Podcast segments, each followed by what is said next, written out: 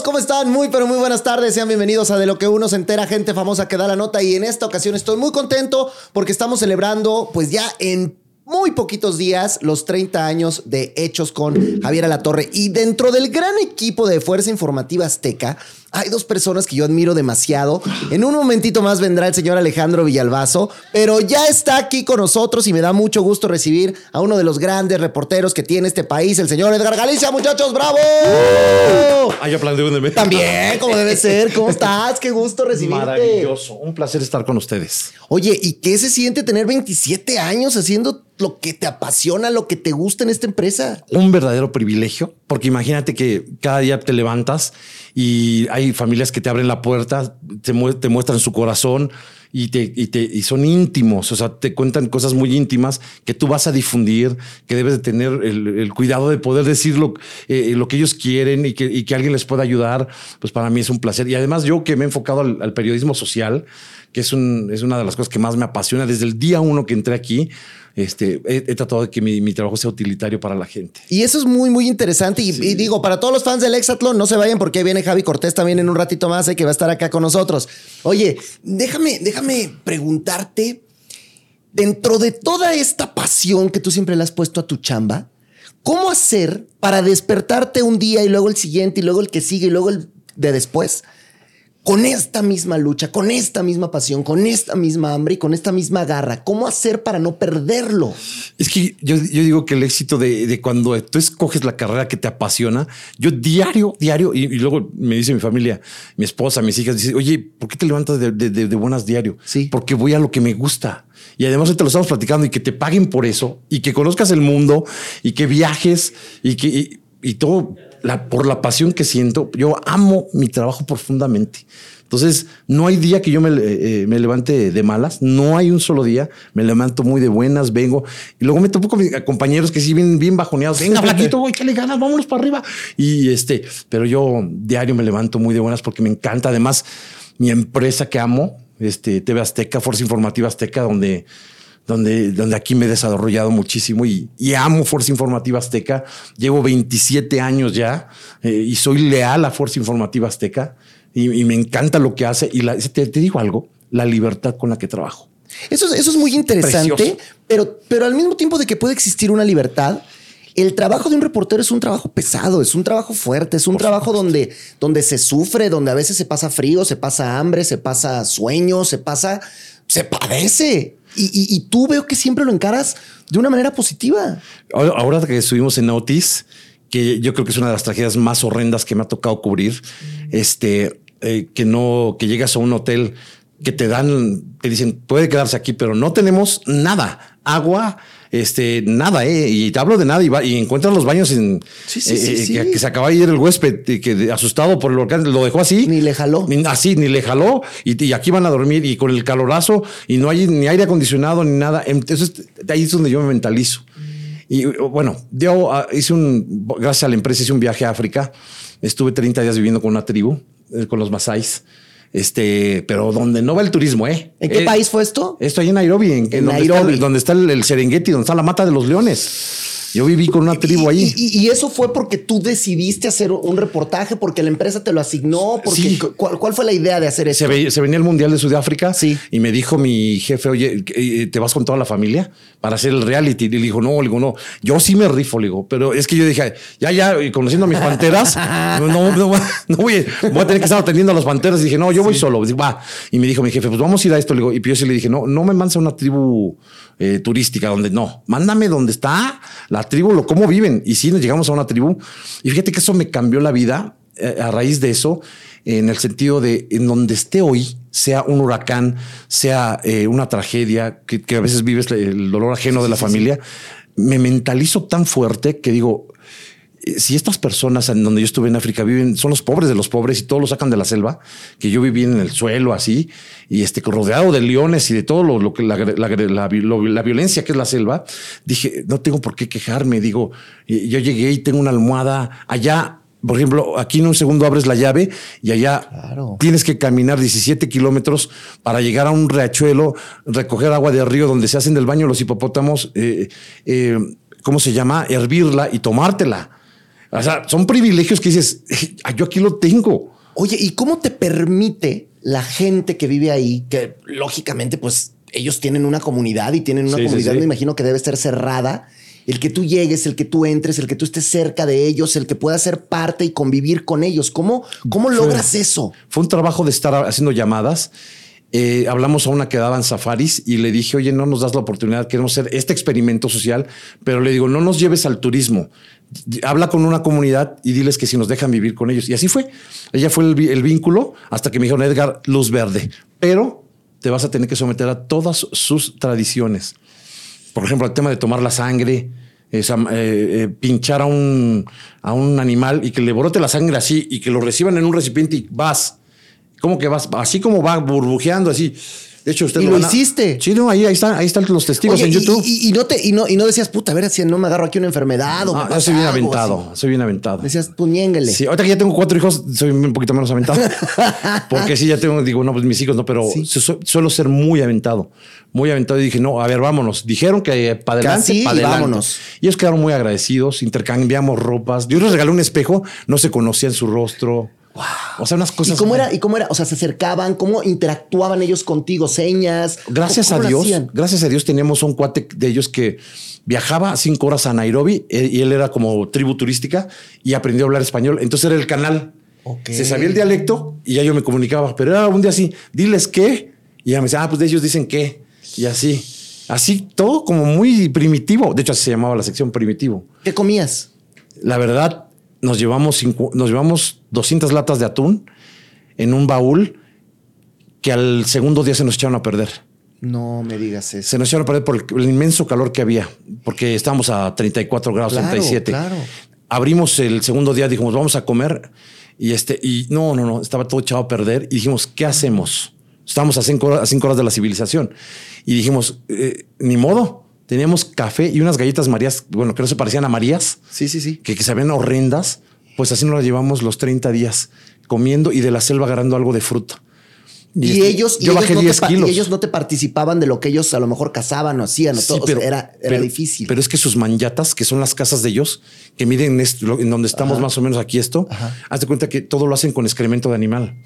Y son millones, millones de moscas las que hay. O sea, son de esas de que se les meten a los niños así como 400 sí, a la boca. Y luego aquí y los, en los orificios.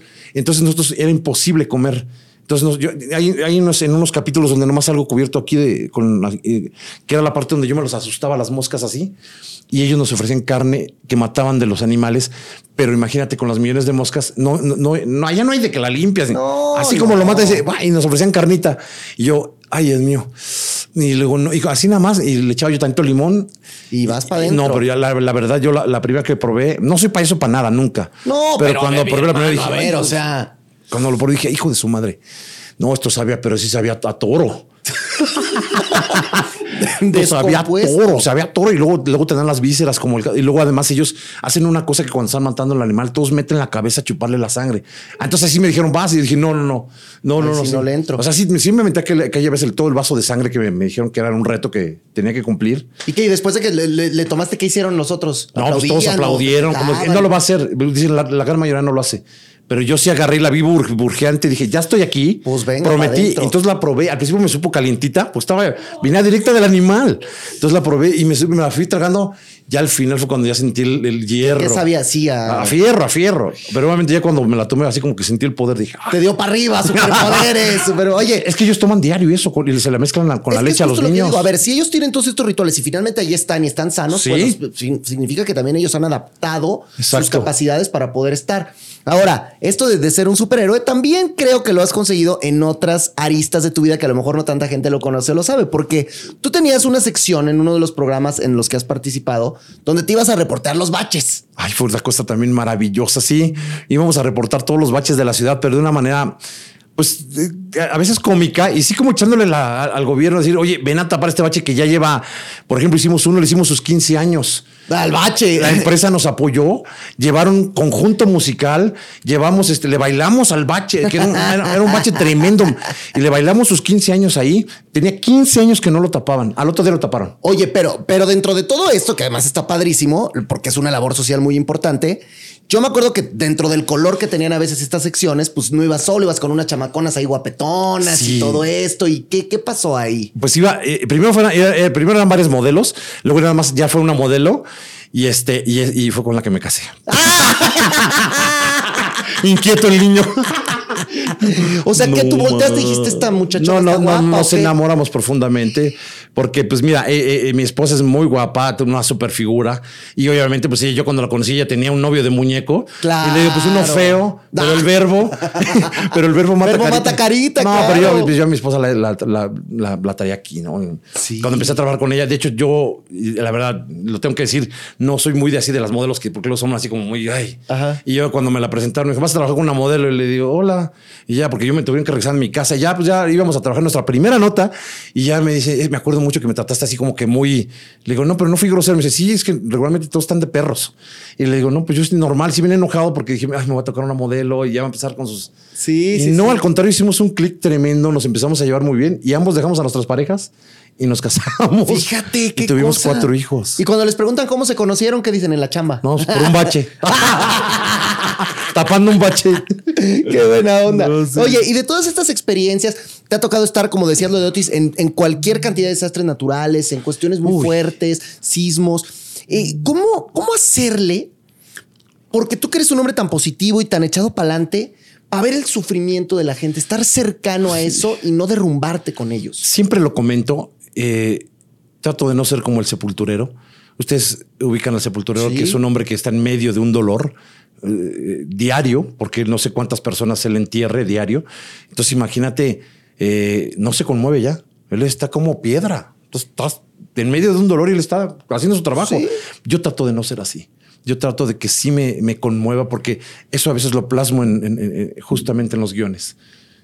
Cuando me narran lo que están di- diciendo, yo trato de, de- de- de decir, eh, mire lo que está pasando estos mexicanos. O sea, hoy un patrimonio de 30 años lo acaban de perder de un plumazo. Y no te vas a tu casa bien apachurrado. No, me voy llorando. O sea, yo me he ido llorando hasta la fecha. En Notis estuvimos llorando con un señor. O sea, yo tengo sacos, camisas, donde la gente ha dejado las lágrimas. En, en- en- cuando fuimos también a Japón con lo de, eh, de este, el temblor que hubo, el, el tsunami el horrible.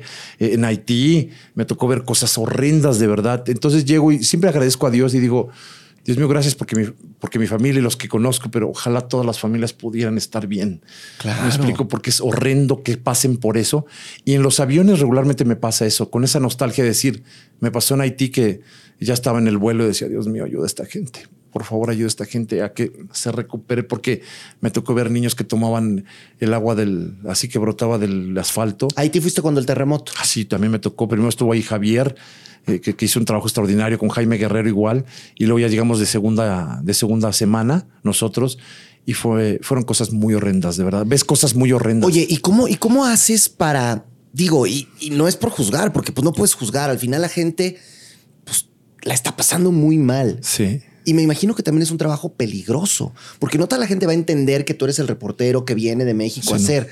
¿Cómo te cuidas? ¿Cómo haces para, para blindar tu seguridad en un espacio tan hostil? Sí, siempre, fíjate que todos los años que he estado aquí en Azteca, nunca me ha tocado a- a- a- a tener que alzar la voz, tener que ser siempre con la palabra amable y maravillosa. Me ha tocado entrar en zonas muy hostiles, porque, bueno, no solamente. Ahorita yo estoy en la sección de bienestar, que, Sí, que- sí, que mi jefa es esta Esther eh, Salazar y, y- y siempre me escucha y le digo, jefa, tengo este tema. Y ella es bien sensible, me dice, dale. Y este, pero yo antes cubría cosas de narcotráfico, de, estuve en la Sedena, en la Marina, Está estuve en la política, pero, por ejemplo, siempre trato que, aunque sean zonas hostiles, de pedir permiso. De pedir permiso. ¿Se puede pasar? ¿Puedo hacer este reportaje? Mire, vengo a esto. No se puede, me salgo. Ok. Y siempre, incluso en la calle, no soy de los que agarro y así de barbas y, uy, oiga, no, siempre le digo, ¿me deja hacerle una, una preguntita sobre este tema? Sí, siempre he tratado de, poner la amabilidad por delante. Y eso me, como que Te me abre blinda. puertas. Y me habla, este cuate me está hablando de frente, ¿no? No me está mintiendo, no es un reportero que engaña, porque pues, los hay, ¿no? Claro. No es un reportero que va a chamaquear, no. Soy muy de frente. Es- se trata de esto, ¿se puede? A ver, véngase. Y siempre me ha ido muy bien.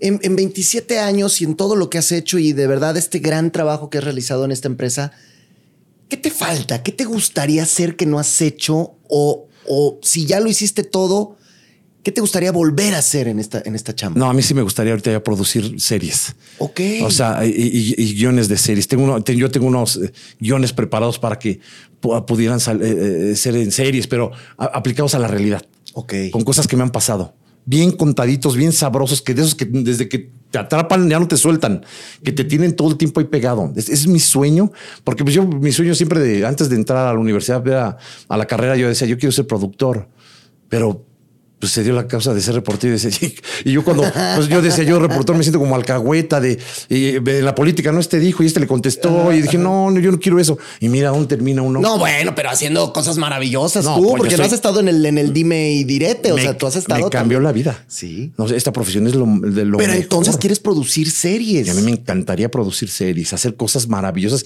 Y es un arte porque que tú, que tu trabajo le, le muevas el corazón a alguien, que llore en un sillón, eso es una cosa lindísima. Sí, no, por Y supuesto. no cualquiera lo consigue. No, y sobre todo, como dices, cosas más apegadas a lo que tú has vivido, a todas las experiencias que tienes, a los lugares que has conocido, porque tu trabajo te ha llevado a conocer el mundo. Entonces, esas como docuseries, ¿no? Que le metes tantita Sí. realidad, tantita. Tantito, sí, sí, sí, sí, ¿verdad? con- con esas cosas lindas. Entonces, ese sería mi sueño. Desde los reporteros estoy muy contento, obviamente, pues, estoy muy feliz y yo estoy muy agradecido con Fuerza Informativa Azteca, con Javier, que es un timón para nosotros, Javier La Torre, y con don Ricardo Salinas, que también nos apoya en lo que sea. Entonces, estamos muy contentos. O sea, entonces es- eh, yo creo que ese sería mi próximo sueño. Oye, pues mira, te vamos a invitar la próxima para que vengas y nos platiques que ahora ya estás produciendo series. ¿Te parece bien? Imagínate ya con un Oscar en la mano. ¡Ah! Me, parece, me parece fantástico. Pues de verdad es que, dijo, nos podríamos quedar horas y horas y horas platicando, pero yo te agradezco que estés, te agradezco esta pasión, te agradezco esta fuerza. Gracias. Y te agradezco que seas parte de un equipo tan importante como es el de Fuerza Informativa Azteca, porque créeme que ustedes siempre levantan la mano de- de- del profesionalismo y de los fregones que son. Muchas Muchísimas por gracias. Y un privilegio haber estado con ustedes. No, gracias. Dios los bendiga, gracias. ¿eh? Gracias. Aquí está el señor Edad Galicia, muchachos. Gracias. Y ya llegó por ahí. Mira, ya, ya medio escuché. Así que lo vamos a invitar a que pase. Nada más ya se nos está cayendo aquí el cuadrito, no te vayas a caer. El señor Alejandro Villalbazo está con nosotros. Mira, se, se están despidiendo, ¿eh? Nada más de hueso ancho. Y amigos de Exatlón, no se vayan porque en un ratito viene ¿Ese- Javi ¿Es Cortés. De- del, del señor Galicia. ¿Qué hubo, ¿Cómo estás? ¿Cómo te va? Bien a ti. Bien, adelante, adelante. ¿Hace Gracias por acompañarnos. no te veía? Pues mira, la gente no está para saberlo, ni yo para contárselos, pero Alejandro Villalbazo y yo trabajamos unos meses juntos Sí, sí, en sí. el año 2013, imagínate. Sí, sí, Ya sí. llovió, ¿no? Pues dabas deportes y Daba luego, ¿qué onda deportes. Y luego me la farándula Y me luego- ganó. Claro. Y luego venga la alegría, ¿no? Claro. No, pero qué bueno, porque le diste un giro eh, bien importante e interesante a tu carrera. De hecho, se lo diste ahorita que decías, ¿no? Este, nos conocemos desde hace años. Sí. Trabajamos un rato juntos en Grupo Asir cuando tú dabas deportes. Y después ahí mismo en Asir das el brinco hacia Sí. algo más ligero, más relacionado más con el entretenimiento, ¿no?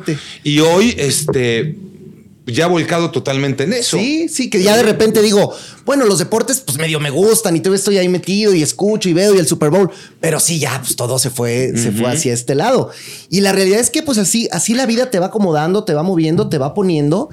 Y pues yo me acuerdo que desde aquella época cuando trabajábamos juntos, tú ya estabas aquí súper exitoso y pasan los años y pasan los años y sigues aquí súper exitoso, Híjole, no, triunfando. pues muchas gracias. y yo creo que te tienes que sentir muy contento con todo lo que ha pasado con tu muy, carrera. muy ¿no? satisfecho. La verdad es que yo llegué en el 2007 y, y la verdad es que eh, desde entonces, ¿no?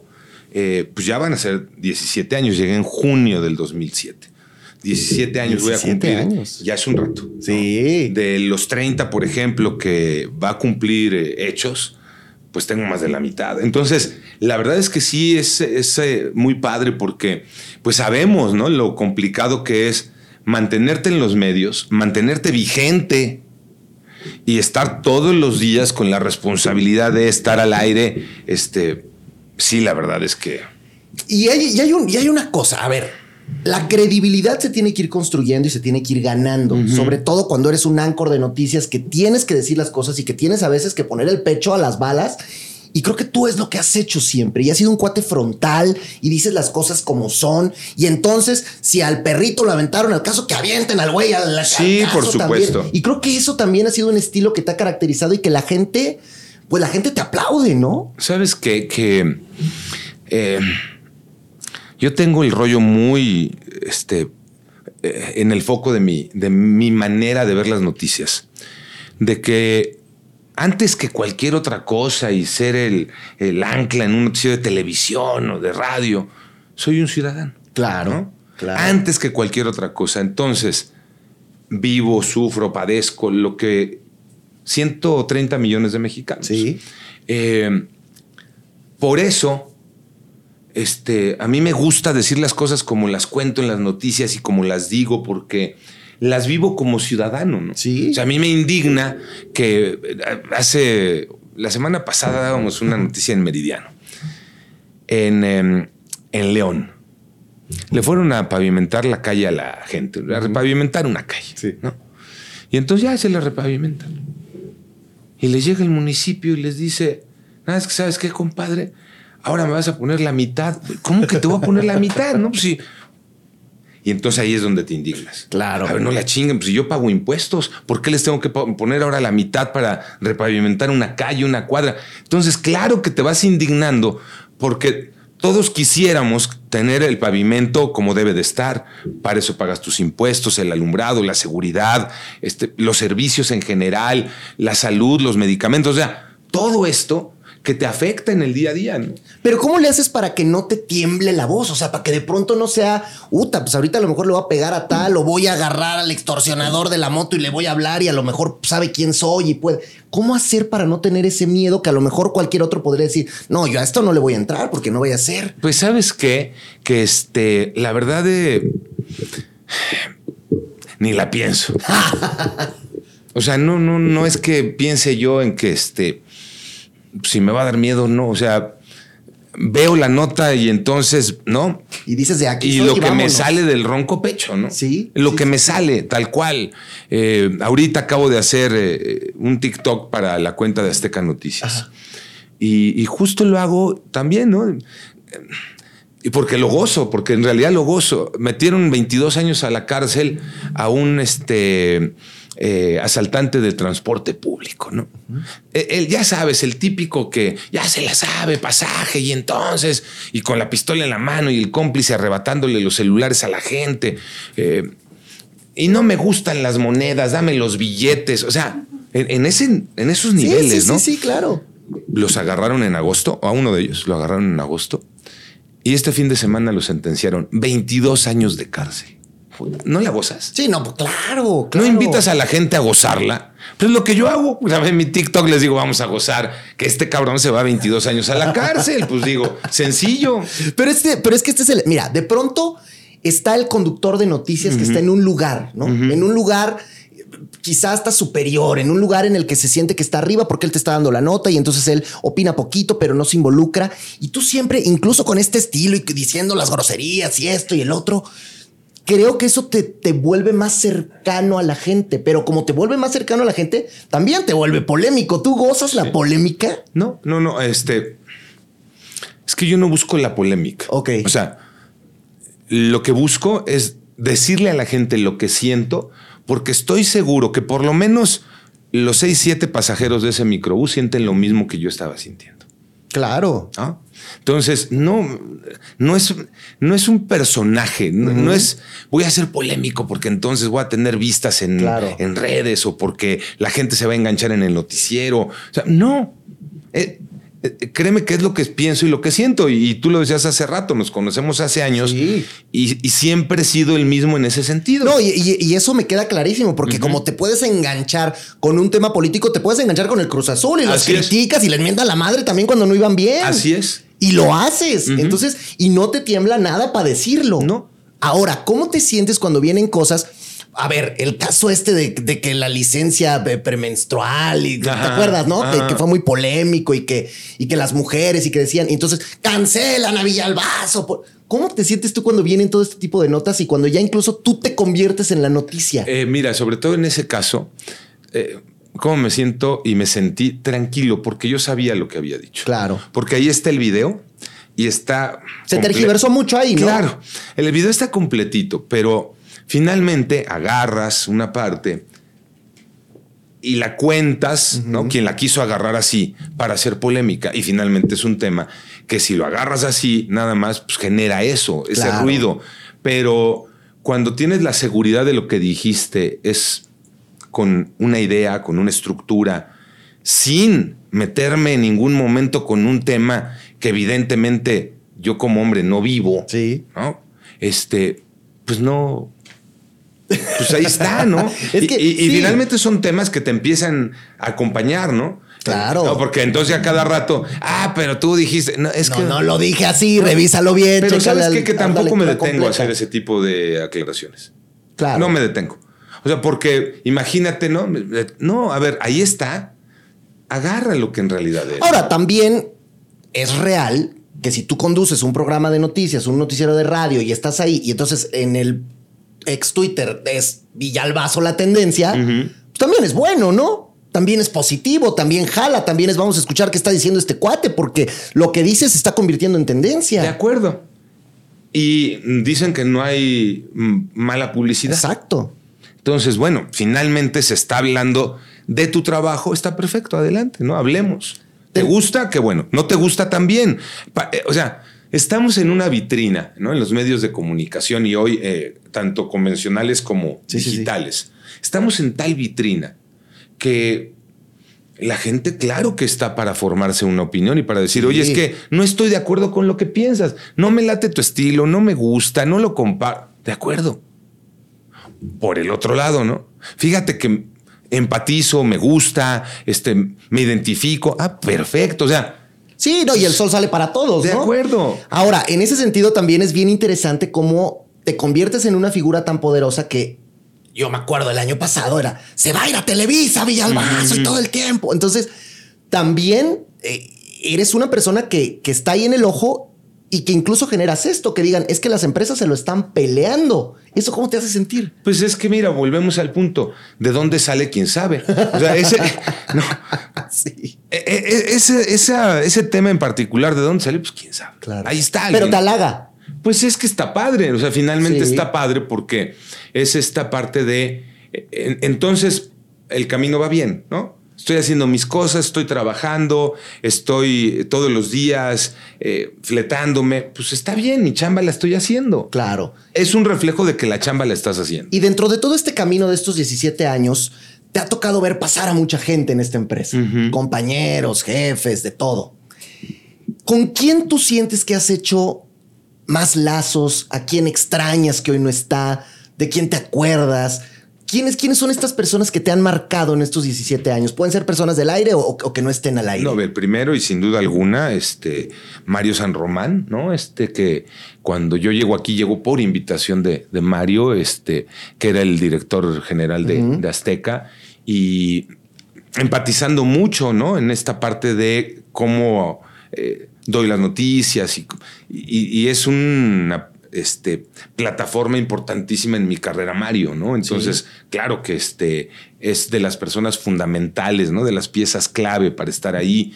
Eh, ¿A quién extraño? Pues en cada una de sus etapas, por ejemplo, eh, a mis compañeras con las que he compartido eh, los espacios.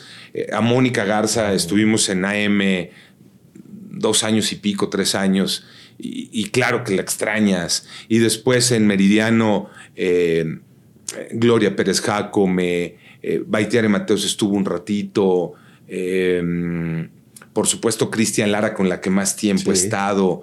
Entonces, las extrañas, ¿no? Yo a Cristian, ¿no? Nos lo decimos eh, cuando nos eh, encontramos o nos escribimos.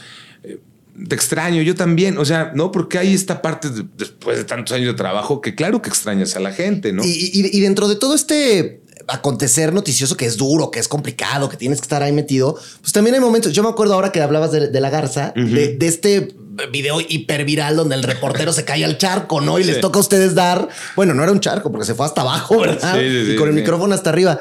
¿Cómo, cómo se viven esos momentos en, en- en un foro de noticias? Porque la gente dice, ya se cayó, ah, Villalbazo ya se aguantó la risa o no se la aguantó, o sí. ¿Qué, qué pasa después? ¿Cómo es, ¿Cómo es esta camaradería que surge en, en un, en un foro de noticias que la gente no conoce? Es que o- o- ahorita lo tocabas. eh, hoy es mucho más cercano el tema, ¿no? eh, tú decías hace ratito, es que el, el que da las noticias como que está, ¿no? Está acá arriba. No, no. O sea, ni madre, no, no estamos ni arriba de nada. O sea, somos personas, somos seres humanos, sentimos, tenemos vida, nos equivocamos, tenemos aciertos. Y la reacción ahí, ese día, pues es de un ser humano. Pues sí. ¿Qué- qué- cuál es la primera reacción de alguien cuando otro se cae? Te ríes.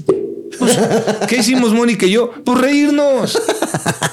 Claro, ya una vez que lo viste, que se fue al agua y que eh, estaban cables y el poste, sí, dices, ay, güey, no, cuídate, no, ya salte, de- no te vaya a Sí, pasar no te vas a algo. electrocutar ahí, ¿no? Pero la primera reacción es la del ser humano. Reírnos como cualquiera se ríe cuando alguien va en la desgracia y se cae. Claro. Y ya después averiguas y bueno, a lo mejor puede ser un mal golpe Sí, y hubo sí, consecuencias, ¿no? Y ching, ¿no? Y yo riéndome. O la anécdota como esta, que es un video que sigue ahí vivo y que cada rato que también seguirá, se revive ¿no? y que porque, seguirá. Porque, porque además sí fue pues, un bloopersazo, Sí, fue muy divertido. de acuerdo. Y, y en este sentido, en todos estos años, ¿cuál ha sido el momento que tú más recuerdas? Por complicado, por difícil, por duro, puede ser profesional o personalmente, pero que te haya influido dentro de, de tu chamba, que, que hoy digas, mira, qué fregón, pero lo, lo sobrepasé, salí adelante de esto. Eh, 2007, recién llegado, eh, históricas inundaciones en Tabasco. Ya después cada año son históricas. Sí. Pero bueno, históricas las inundaciones en Tabasco. Y entonces hicimos la cobertura. Y andaba yo ahí, en- andábamos en lanchas haciendo la cobertura, ¿no? el nivel de, del agua, el metro y medio, dos metros, y metiéndonos en las lanchas, en las rancherías y todo. Eh, y en, la- en- en una lancha en la que íbamos, al lado iba una lancha también de entonces este, la Policía Federal, si mal no recuerdo, o del Ejército. El chiste es que me dice uno de los este, agentes, eh, vamos a rescatar a una, a una señora que tenía ahí atrapada, estaban en la gente vivía en la azotea, ¿no? Y al momento de que se dé el rescate, la señora quería llevarse a su mascota. Pues la lancha ya iba cargada, ¿no? De otras personas, de cosas. Sí, estaba cañón que metieras ahí. Sí, pero, pero es su familia. Sí, sí. La mascota es tu familia. sí, claro. Entonces, de la manera más humana, eh, porque había quien en la lancha decía, no, señora, ya venga, se deja su perro ahí. Que La señora, yo no me voy si no me se va mi perro, ¿no? Imagínate el drama. Sí, no, durísimo. Y de una manera tan humana le dice el, el- el agente, usted tiene toda la razón, señora. Tráigase a su perro. La cara de la señora cambió de tal manera. Su miedo no era dejar lo poco que estaba seco en su casa, este si lo había perdido todo, si tenía dos o tres días en la azotea. Era su mascota. Y se llevó el perro. Y se llevó a su perro. Y entonces la rescataron a ella, su perro, se fue al albergue. No, o sea, estas historias humanas, si dices, ¿no?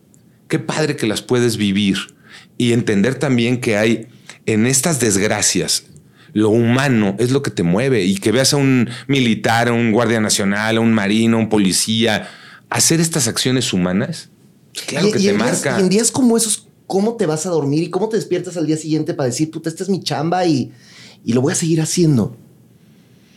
Híjole, pues mira, hace poquito me hacían esa pregunta, ¿no? Este, hay una persona en la calle. Es que ¿cómo le hacen ustedes para después de tanto drama, todo lo que cuentan, esto, el otro? Vieron este Acapulco despedazado, Sí, esas historias. Pues vas y te duermes. Y, y porque además impo- la impotencia que te genera, ¿no? Sí. Que, que de repente quien tiene que estar haciendo su chamba no la, no la está haciendo. Ajá. Vas y te duermes. Pues sí, porque y no queda de otra. Porque además, en ese tipo de coberturas y de eventos, estás tan deshecho de cansancio físico, porque es un desgaste brutal, que lo que haces es. Llegas y donde haya donde recargarte, porque Sí. este, en algunos lugares, a pesar de la desgracia, pues puedes llegar a un hotel, ¿no? En otros, como en Acapulco, dormíamos en la camioneta. Nos aventamos tres días durmiendo en la camioneta, éramos cinco reportero de Asir, un chofer, camarógrafo de Azteca, asistente de Azteca y yo. Cinco en una camioneta camioneta. durmiendo, porque no había dónde quedarse. Y, co- y con las condiciones del calor. Y entonces era pararte a las cinco y pararte, cinco y media de la mañana, este, con una botellita así, manos, cara, Lo dientes, lo que se pudiera enjuagarte y lavarte, para empezar a chambear y quedarte así, ¿no? Entonces, pues claro que llega la noche eh, y la verdad es que Sí, ya lo, no- lo que menos piensas, te, te- te- te vence el o sea, no importa cómo esté el asiento y el respaldo de la camioneta. Aquí me duermo, pasa nada. Y si te toca estar aquí al día siguiente, pues es levantarte y agarrar tu moto. ¿Todavía manejas moto? Sí. Te, agarrar tu moto y vámonos a chambear. una chulada. Y hay que darle, ¿no? Sí. Oye, y disfrutas mucho la moto, ¿verdad? Sí, te encanta. Me encanta. Te encanta. Yo, la verdad es que si por mí fuera, este, andaría todo el día en la moto. Eh, de pronto no se puede porque si llueve, por Sí, claro, el calor, por la, ¿no? la rapidez. Y, pero sí lo hago con eh, bastante frecuencia. Porque además eres bueno para la moto. me La- gusta le- andar le- en la moto. sabes. ¿Sabes qué? Que me gusta andar en la moto y me gusta cuidarme cuando ando en la moto. Claro, porque entiendo claro. el riesgo, el peligro que es andar en una moto. Entonces, Si me no te vas a echar carreras a la México Cuernavaca, No, evidentemente. no, yo ando Sí, tranquilo sí, en sí, mi sí, moto, la disfruto. Este, incluso andar en el tráfico, disfruto la moto. eh, y muchos días de. Desde temprano me voy a radio en la moto y de ahí para acá. Y ahí traigo mi portatrajes y lo amarro en la moto, ¿no? Y me cambio luego en el estacionamiento, si da tiempo llegar al camerino. O sea, Pero es que esa es la parte, o sea, regreso a esta parte humana que tienes tú, o sea, que quieres, que eres un conductor creo que diferente por eso. Y, y cuando tú piensas en ese Villalbazo chavito, que probablemente tenía otros sueños, o no sé, ¿qué, qué, qué querías ser tú cuando eras niño? Muy chavito. Periodista. Siempre fue. Sí. Cuando piensas en ese Villalbazo chavito que decía yo quiero ser periodista y de repente empiezan las oportunidades y de repente ya estás en un programa de noticias que era a lo mejor más nota roja, pero ahí estás y luego van cambiando las cosas, volteas para atrás esta es la carrera que tú querías, es mejor, te faltan más cosas por hacer. ¿Cómo, cómo, cómo haces ese análisis de lo que ha Ah, pasado sí, en tu sin- carrera? Sin, duda soy un afortunado. ¿no? Este, eh, doy gracias a Dios porque me ha ido muy bien en mi carrera. Eh, cuando volteo, ¿no? Y sobre, me, me sitúo sobre todo en la universidad. ¿no? Ya cuando. Sí, va ya- en ya- serio, sabes, ¿no? va pa' Ya dónde en vas, serio, ¿no? ¿no? Sí, Va- sí, Vamos a estudiar esto, ya ves. o sea, ahí me paro en la universidad. Y yo en esa época no tenía, pero ni por aquí, la idea de este, me voy a dedicar a conducir un programa de radio, de televisión. Este, no, la verdad es que, o sea, estaba yo enfocado hacia los medios eh, hoy convencionales, Sí. ¿no? Radio, televisión, incluso ya en el área de, de- de especialización en la universidad. Eh, me voy hacia medios electrónicos, se llamaba la, la especialidad porque me gustaba la radio y la televisión, pero no porque yo quisiera salir en la tele o hablar en la radio. Ah, o sea, no, no, no, no era tu sueño el cuadro y tener el- Nunca lo fue. los fans. Nunca lo fue. No, no, o sea, nunca llegué yo con esa idea. Sí, sí. Nunca. Se fue dando en el camino y sobre la marcha apareció y se dio la oportunidad o la busqué, porque esto es de. Sí, sí, de Oye, aquí puertas, estoy. Oye, me das chance y, y tocas 20 puertas y a lo mejor no se abre ninguna. ¿Y en qué momento te diste cuenta? O sea, hubo un día en el que te levantaras en la mañana y dijeras, creo que ya la armé. O sea, creo que ya la hice. Creo que ya estoy en el lugar en el que quiero estar, haciendo lo que me gusta, ganando como quiero. O sea, ¿e- ¿en qué momento te diste cuenta que ese sueño y que esa aspiración ya estaba verdaderamente sucediendo? Pues no, sigo, sigo luchando. ¿Sí? Sí, la verdad es que no, no, eh, no me duermo en mis laureles, ¿no? Y no digo, ah, yo ya la hice. Entiendes que hay muchas cosas que ya están resueltas. y, y a mis hijos es el mensaje que les doy, ¿no? A ver, tienen que darle, ¿no? Porque tienen que entrarle y la vida y es complicada y así, asado. Finalmente yo ya, o sea, Claro. yo ya cumplí, ¿no? En, pero no en un tema de, ay, yo ya estoy, no. O sea, Pero esto es de todos los días. Claro, es de todos los días y, y- y- y hay nuevos retos porque eh, pues estábamos en estos medios, pero hoy con el tema digital, pues hay que entrarle al tema Pero digital. también le entraste muy bien ahí al TikTok. Sí. O sea, le has pegado rico a eso. muy también. bien, me ha ido muy padre en eso también, pero todo esto lleva, o sea, en Sí. su tiempo, su momento, en este duermes poco, eh, le tienes que dedicar tiempo, ¿no? Y cuando no estás chambeando, cuando tienes estos momentos libres que sé que son pocos, ¿qué haces? ¿Qué te gusta hacer? ¿Qué Entre disfrutas? semana, este, eh, me gusta y disfruto mucho irme a jugar squash con mi hijo. Ok. Este, y nos vamos a jugar squash por lo menos dos veces a la semana. ¿Quién gana normalmente? Está parejón. No, todavía le sigo parando. le digo, aprovecha. a ver. Tiene 20 años y le sigo Sí, ganando. sí, pues no y está él está- mal. no, pero a los 20 estás en tu plenitud. Eh, ¿verdad? Entonces- y el squash es mucho de, de, de- De de acuerdo. correrle también. O sea, no, no es pádel. Sí, sí, sí. Me gusta este, jugar tenis. ese generalmente lo juego con mi mujer. Eh, me gusta platicar mucho con mi hija. ¿no? Eh, y a eso me la O sea, pero entonces le pegas mucho. eh, O sea, eres muy deportista. Eh, Es que no es que sea muy deportista, me gusta ir a hacer, ¿no? El- Ajá. ¿no? Y también porque, pues entiendes que hay que cuidarse un poco, Sí, ¿no? sí. Porque no durmiendo bien, esto, el otro, aquello, y luego en una vida sedentaria. porque Lo más fácil, o sea, yo empecé mi día hoy a las cuatro y media de la mañana. Fíjate, claro. A ver, ayer lo terminé a la una de la mañana. Pues fue el Super Bowl, te vas a comer, Claro. este, la disfrutas, te- la- hay vida. Sí, ¿no? sí, sí, Hay sí. familia, entonces la gocé con mi familia, con mis hijos, con mi mujer, con un sobrino, este, fuimos a comer, te echas un alcoholito. Y luego ves que se va tiempo extra el partido y dices, pues ya nos quedamos aquí más ¿Verdad? tiempo. Entonces terminé acostándome una de la mañana. Sí. Me paré a cuatro y media. O sea, traigo tres horas y media de, de- de que dormí. Y eso es algo normal en tu vida. Eso se ha convertido en algo normal. ¿Qué sería lo más padre? Llego, me acuesto, ahorita, ¿no? Por ejemplo. Claro. Ya acabé, ya, me voy, llego, me acuesto, este, o me quedo nada más a descansar, como y te, te en el una sillón, serie ¿no? ya estás, ¿no? Pues no, porque finalmente la vida sigue, entonces hay que seguir compartiendo momentos.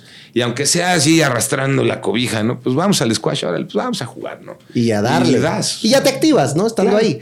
Oye, ¿y, cómo, cómo te sientes cuando de pronto, digo, porque me llama la atención que dices, yo no lo buscaba, yo no quería estar ahí, yo nunca busqué este reflector y este cuadro. ¿Cómo te sientes cuando de pronto hoy la gente... No, yo no, yo no dije que no quisiera. no, no, No, pero no- estaba en mi. en tu radar, en- por, exacto. por así decirlo, O sea, ¿no? Ajá. ¿Cómo te sientes hoy cuando llega la gente, te encuentra en la calle, te, te habla, te platica, te dice que lo impacta lo que dices positivamente, te pide una foto, te pide un autógrafo? ¿Cómo, cómo se siente eso? Padrísimo.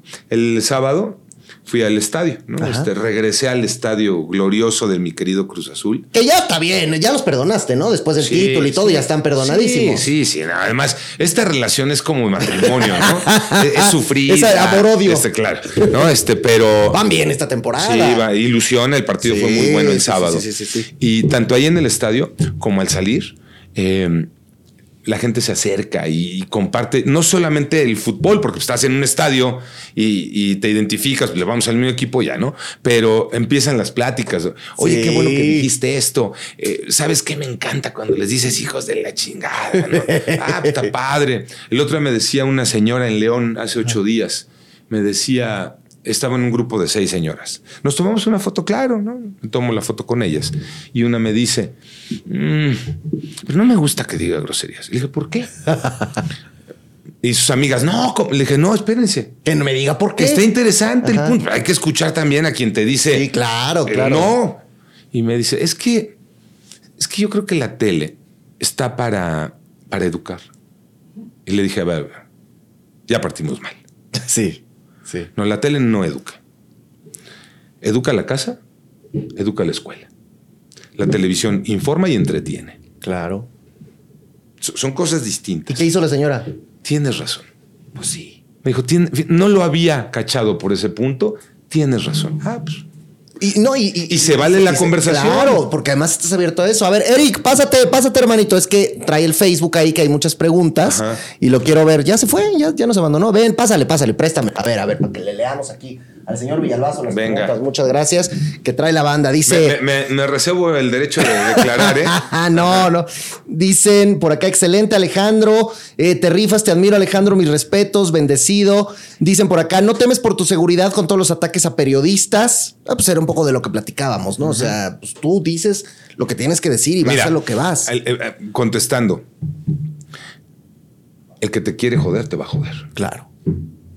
Pero de pronto ves cosas como lo de Ciro y estas ondas y, y, no es como que llegas en la mañana y dices, puta, o sea, a Ciro le quisieron hacer, no manches, mejor hablo de otra cosa. Eh, No, porque entonces si hablamos de otra cosa ganaron. Claro. O sea, si, si, si eso nos provoca el cambiar discursos, el cambiar postura, el mejor ahora este, me hago Me hago para atrás, ¿no? Me, no, me echo para atrás, ya no les digo que son tales por cuales. Este, ganaron. Y, Sí. y creo que en una frase muy hecha, pero muy real, los buenos somos más. Y ganamos nosotros, no van a ganar ellos. ¿no? No, y, y es muy interesante porque además siempre se necesita tener esta voz. Siempre necesitas que haya una persona que, que viva, como decías al principio, lo mismo que tú y que pueda abrir el micrófono y decir, hijos de su pin, porque claro, así es. Y qué bueno que hoy la televisión, las redes sociales, la misma radio ha abierto esta posibilidad de que las cosas se digan de una manera mucho más abierta, porque pues tú te acuerdas, en radio nos multaban si decíamos Sí, groserías. claro, desde luego. ¿Te tocaron multas en radio? Eh, sí. porque te reventabas gente. Y porque te caía gobernación, ¿no? Este, Sí. Porque cómo dijiste eso. Sí, sí, sí, sí. Y hoy eso se ha abierto más. Y se ha abierto gracias también al tema digital. Claro. Porque hay mucho más apertura en el tema digital y entonces los medios convencionales se dieron cuenta que había que entrarle también a un nuevo lenguaje, porque si no, este, Y es un ¿Dónde nuevo lenguaje la- que yo creo que tú festejas y que tú celebras. por supuesto, y nuevo lenguaje entre comillas, porque es el lenguaje con Que el que el mexicano siempre, habla claro. toda la vida. Pero fíjate qué chistoso, porque dentro de todo esto, hoy hay una que se le llama la famosa este, generación de cristal, donde entonces sí nos permiten ahora que digamos más cosas, pero igual nos ofendemos ahora por más cosas de las que nos ofendíamos antes. sí, desde luego. ¿Eso tú cómo lo vives dentro del ejercicio profesional? Está rudo porque, eh, en efecto, lo, lo pones puntual, ¿no? Este, con pincitas, compadre. ¿no? Porque hoy de todo se rompen, de todo se lastiman, este, de todo hay que terminar en un psicólogo, eh, hay que ir a terapia, ¿no? O sea, Pero ¿por qué? O sea, ¿por qué crees tú que, que- Porque- que- que vivimos así hoy? yo creo, la lectura que yo le encuentro a esto es que en, en la correctez social, todo queremos que sea correcto. Sí. Y en esta corre- correctez social eh, nos hemos, creo que nos hemos perdido, porque hemos perdido eh, algunos valores que te ayudan, que te forman, que te crían, que te dan respaldo, eh, y se aprenden a bola de chingadazos. claro. Pero hoy el decir eso, no, ¿cómo? Fomentas la violencia. Es que cuando No. nosotros íbamos a la escuela no había bullying, era la ley del más fuerte. Claro, y ahí te formas. En la calle te formas, en la calle encuentras retos que hay que superar y, y traumas que hay que sacar. Sí. Pues que es que si no, pues entonces no. Y, y en eso están los chavos. ¿Qué, qué te falta en una carrera exitosa que has tenido? Yo sé que tú dices ahorita, claro, yo no me la creo y sigo día con día. ¿Qué te gustaría hacer que no has hecho? ¿Qué es algo que Alejandro Villalbazo quisiera profesionalmente tener que, que a lo mejor no ha pasado y que te gustaría hacer? Me ¿Hay encanta, me encantaría ir a una guerra. Ok. Me encantaría. Eh, sí, creo que es algo, ¿no? Este, un pendiente, ¿no? Eh, Y de pronto nunca saca levantar la mano aquí de, oigan, denme chance de voy para allá. Pues es que, mira, eh, Está este- duro. no, pero no se, ha, no, no se ha acomodado Sí. la situación y el momento, ¿no? Entonces, pero, y ojalá y no hubiera guerras, ¿no? No, pero sí, claro. Pero sí, es un pendiente que por ahí, este, me gustaría ponerle palomita, ¿no? Este, Una guerra. sí, eh, me gustaría cubrir un mundial, Ah. pero cu- cubrir un mundial, Ajá, ¿no? O sea, porque viene el de México Sí, y pues aquí vamos a estar todos. Somos locales. ahí ¿no? sí, y si te vas a Estados Unidos también somos locales. De claro, acuerdo. Entonces, ese, claro. digamos que es como de chocolate, ¿no? Sí, No, sí, sí, sí. Este, ¿qué más me gustaría? Bueno, pero igual vamos a querer ir a la Azteca de inauguración. Esa se va a poner buena, ¿no? Sí, desde luego. Hay que estar ahí, ¿no? Hay que estar ahí. Ay, que espérenme que ya, ya le diga. ¿Ahí me escuchan bien? Eso, eso. Ya le estuve jugando con el cable. Ahí está listo, ahí está listo. Que Ya compusiste. El, el- el mundial. Sí, este, porque el fútbol me fascina, ¿no? Me encanta. Es parte de mi vida también. Entonces, Y además me encanta porque tú también siempre, y eso también es otra de las cosas que, que me gusta, que tú en tus programas de noticias, en tus programas de, de- de la tele, de la radio, todo, siempre al cuate que tiene los deportes, estás ahí, le dices y le, y le debates y todo. Porque también a veces los de deportes somos muy de, de, de, ah, no, pues pasó esto y somos muy cuadrados a veces en analizar las cosas. Y tú también eres quisquilloso ahí Sí. y haces bien. sí, me gusta, este, a ver, vamos a debatir. ¿no? Sí. Porque si nada más vengo a que te escuche, a que me escuches o a escucharte, pues entonces es un monólogo. Ah, claro. Hablas, hablo. Y luego, pues qué aburridos. No, dime y te contesto. Sí, sí, sí, sí. Y, y te voy a contestar y claro que voy a generar algo en ti y tú también me vas Y, a... además te mueres y con la, la tuya. Y eso está bueno, ¿no? Pues sí, porque entonces, Ah, y que también se vale corregir en el camino. Ah, pues sabes que tiene razón. Sí, sí, sí, sí, sí. Pues yo de verdad te, te, agradezco mucho esta plática, esta comunicación. Y para terminar, pues bueno, vienen los 30 años de hechos con Javier Alatorre, que me imagino que pues también en esta empresa, pues para todos es una figura importante, es un cuate que, que ha generado todo esto y que todos los que representan esta gran marca de hechos y de Fuerza Informativa Azteca deben sentirse profundamente contentos y orgullosos por el trabajo que hacen todos para tener a Hechos ahí, porque Hechos no solamente es el programa de Javier, es el programa que hacen todos, es el programa que, que, que le llega a la gente en México, que es, tiene una marca tan identificable en el país. Y yo te quisiera preguntar, nada más para terminar, ¿Qué significan estos 30 años de hechos para ti? Eh, ser parte de... Y, ya sé que van a decir, ah, pues claro, pues si ahí trabajan. Pero es que es real. Ser parte de el mejor equipo de noticias que hay, encabezados por el mejor comandante de noticias que puede haber, que es Javier. Eh, mantente 30 años al aire. No está fácil, ¿no? o, sea, si mantenerte uno no está fácil, ahora imagínate 30. 30 años. Y además eh, hace rato en el noticiero, en Hechos Meridiano, eh, poníamos un paso del tiempo, ¿no? Los 30 años de Javier. Eh, ya sabes, esta edición, ¿no? De, El primer Javier al Javier de ahora.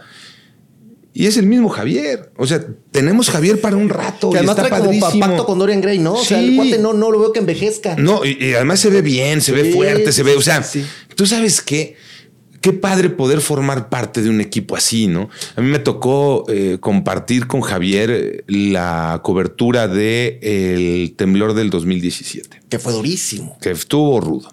Y estuvimos eh, transmitiendo en el estudio desde las 2 de la tarde. El sismo fue una 13, una 14. empezamos Cristian Lara y yo con la transmisión y de ahí Javier llegó y nos quedamos con él hasta las diez y media de la noche que empezaba Hechos. Y es una gran experiencia, una gran experiencia, este, porque este, es, es ese comandante, es esa guía, es ese vámonos por aquí, vamos por acá, el respaldo, o sea, el que maneja, ¿no? Como nadie esto. Entonces, es un orgullo, ¿no? La verdad es que ser parte de, de este equipo, ya 17 años, como te decía, no son pocos. No son pocos. Porque ya es más de la mitad de lo que, lo que se lleva. Entonces, lo cual sí me, me agrada todavía más. Este, y agradecerle a la gente que son los 30 años de Javier, pero eh, son los de Javier y los de Meridiano y los de AM y todo el trabajo hecho a través de Fuerza Informativa Azteca. Eh, hace rato que estaba Edgar aquí, que es un pilar de los reporteros de Fuerza Informativa Azteca y, a donde volteas el camarógrafo, el editor, el redactor, el productor, todo el equipo y toda la fuerza que es este, Fuerza Informativa Azteca. Entonces... Oye, y hay una persona allá arriba, arriba, arriba, que le decimos el tío Richie, que también le encanta meterse con los temas y que tuitea y que yo creo que a ti te encanta la manera en que él se expresa. Ah, ¿no? o sea, lo veo y le pongo me gusta y le comento, ¿no? este, o luego pone comentarios, esto de dónde salió y ahí le, pongo la liga y le pego un video. O sea, porque se ha convertido en esa voz que la gente quiere escuchar. Pero además, con el peso que tiene ser Ricardo Salinas. Y, yo creo, y yo creo que cuando tú ves que toda tu carrera ha llevado esa línea de decir las cosas como son y te das cuenta que hoy Ricardo Salinas está haciendo esto, pues te das cuenta que lo estás haciendo bien, ¿no? Pero ojo, no es hoy. Sí, ha sido siempre, claro. Ricardo Salinas ha sido siempre en ese estilo, nada más que hoy es con estas herramientas tecnológicas tiene la oportunidad de, ¿no? Pero es el pensamiento de Ricardo Salinas de, por lo menos desde que yo estoy en, en Azteca y, las veces que he tenido oportunidad de platicar con él, de compartir y de estar, ese es el pensamiento. Es eso lo que nos dice, lo que nos comparte, la fuerza, el liderazgo. Hoy ahí, ¿no? Y hoy la gente está feliz con lo que escribe y con lo que pone, ¿no? Porque se identifica la gente, o sea, otra vez el tema. Eh, totalmente identificados con lo que hacen redes a todos sociales. Nos pasa, a todos nos pasa. Pues yo de verdad te agradezco, te felicito, me da mucho gusto verte después de todos estos años. Igualmente. Verte triunfando y pues acá seguimos, ¿no? Aquí estamos y también me da mucho gusto compartir contigo este rato y este, recordar además los tiempos que además fueron muy padres con Fueron muy padres. Yo, compañeros yo en tengo que, que re- y esto, esto nunca lo he contado al aire, eh, pero la verdad es que yo me acuerdo mucho que tuvimos una plática, Alejandro Villalbazo y yo. Yo estaba en otro equipo de noticias y entonces eh, nos juntamos y, y, eh, yo sabía que iba a estar un tiempo en el programa con, con Alejandro Villalbazo y él a todo dar me dijo, oye, vamos a trabajar chido, vamos, dame los deportes, esto, lo otro, la forma. Y la verdad fue un tiempo que pasamos bonito, ¿no? Sí, sí, sí, padre. padre. Porque, eh, nada más rápido, esta parte es igual. Somos compañeros de trabajo Claro. primero y si estamos en el mismo proyecto, pues vamos a sumar. Claro. No te voy a meter el pie ni me voy a meter el pie porque Sí. si te lo meto, me lo meto. No, Sí, o sea, sí, sí, no le hagamos al güey. Y Mejor mira, sumemos. Y ahora, tiempo después, acá estamos en la misma casa otra Así vez. es, ¿no? qué bueno. Así que es un placer. Gracias, gracias, gusto. querido Alejandro Al Villalbazo. contrario, gracias Un placer y muchas felicidades. Gracias. Gracias. Te dejamos que vayas porque mira, acá ya está, tenemos conectado. Este es de los Pumas con el que voy a hablar ahorita, ¿eh? Pero bueno, el Javi Cortés. Míralo. Aquí está, que se fue a Exatlón. Entonces vamos a platicar ahorita. Salúdamelo, por favor. Gracias, Alejandro Villalbazo. Y señoras y señores, damas y caballeros, es el momento de que pasemos al punto del Hexatlón. Y desde las playas del Hexatlón recién salidito, aquí está un hombre que sé que ustedes lo conocieron triunfando con el equipo de los Pumas de la Universidad Nacional Autónoma de México. Pero aquí está el gran Javi Cortés. ¿Cómo estás, mi hermano? Hola, mi chico, ¿cómo estás? Muchas gracias por la invitación. Todo muy bien, muchas gracias. No, gracias por estar acá con nosotros. Este, oye, pues qué, qué, qué rudo está el Hexatlón, ¿no? Está duro. Verdad que es una, una aventura muy padre, pero sí, es medio complicado esos circuitos, y llegar los tiros, todo, todo, la verdad está increíble y la verdad que lo disfrutamos mucho. Oye, cuando, cuando a ti te llega esta invitación para ir a Hexatlón, eh, probablemente ya tenías algún conocimiento de lo que significaba el programa, de qué era el tema, pero, pero algún día como que te la dudaste, como que dijiste, puta, no sé, a ver, pues no es, no es tanto lo que yo hago todos los días. ¿Te, te, te pasó eso por la mente o decidiste muy rápido irte para allá? Pues fíjate que cuando me llega esta gran invitación, este, yo siempre he seguido Exatlón, siempre he seguido, lo, lo veía aquí con mis hijos, con mi esposa, y ya incluso ahí estábamos viendo, y me pasó, y te voy a contar muy personal, que y yo decía cuando los veía llegar a la zona de tiro o así, y decía, ¿cómo no pueden tirar esas cosas si están muy cerquita, están muy fácil y todo y esto? Y así como, todo, ¿no? De afuera se ve bien fácil, en cualquier ámbito.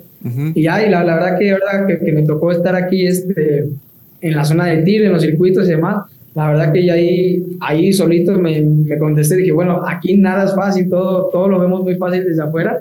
Y fue algo que, que la verdad, cuando llega esta invitación, yo, yo no lo pensé dos veces. ¿Por qué una? Porque mis hijos, cuando lo veíamos, me decían, papi, ¿por qué tú no vas allá, tú no esto? Y, y yo le decía, bueno, es que ese no es mi, lo, lo, lo que yo hago, yo, yo juego fútbol y demás, luego ya después, en un futuro, luego vemos si hay una invitación o, o a quién hay que preguntarle para poder ir, mientras no.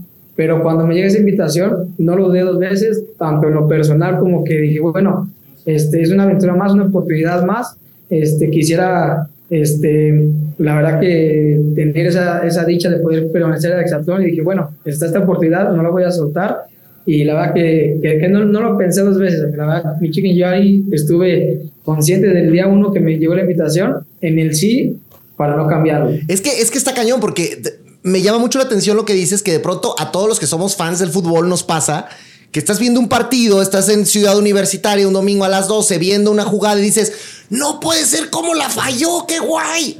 A ver, métete a jugar, ¿verdad? Métete a hacerla, a ver si no la fallas también.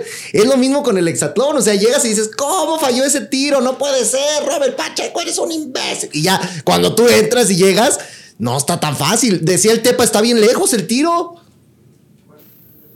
Sí, sí, sí, la verdad que es algo aparte. Aquí pues nada más estás viendo y, y ves el tiro y, y, estás criticando eso, a lo mejor si lo quieres ver de esa manera, pero no ves el circuito que traen atrás, llegas cansado, hay que cambiar el chip, ahora a estar tranquilo, a respirar, a, a, a tener la puntería lo mejor que se pueda, pero ya digo, uno aquí en casa cuando lo veía, no ves ese detrás de para cuando ya llegas a la zona de tiro y sí, uno, uno dice, ah, está bien fácil, pero ya nos tocó, nos, nos tocó esta gran aventura y, y, vivirlo desde adentro. Oye, ¿y qué? ¿Y, ¿Y, le echaste un grito al Pato Araujo al principio de, oye, güey, sí, está, sí voy, no voy, ¿cómo ves? ¿Era, era tu cuate desde antes o, o, cómo, o cómo estuvo? ¿O no hasta que te lo topaste allá?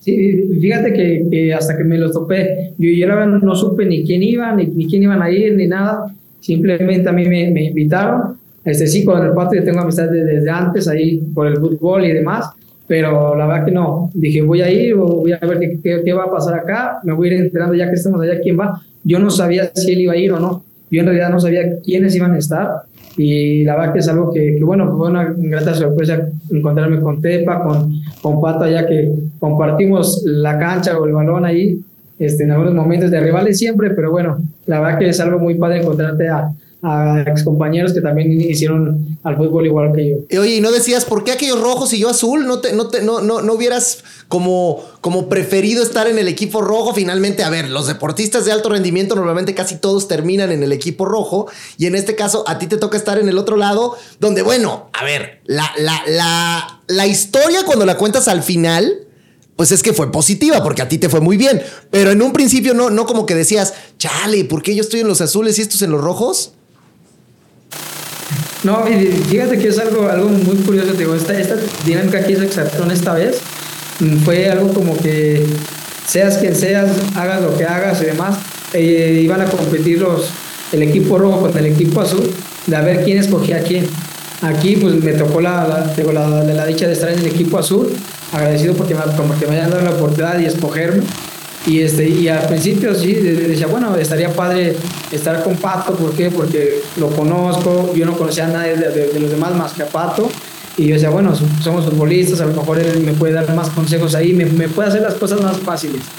Por ese tema, a lo mejor yo, yo, yo, decía, bueno, a lo mejor hay mucha probabilidad de que esté con él. Digo, no tenía eh, tampoco el dato de que iba a Tepa.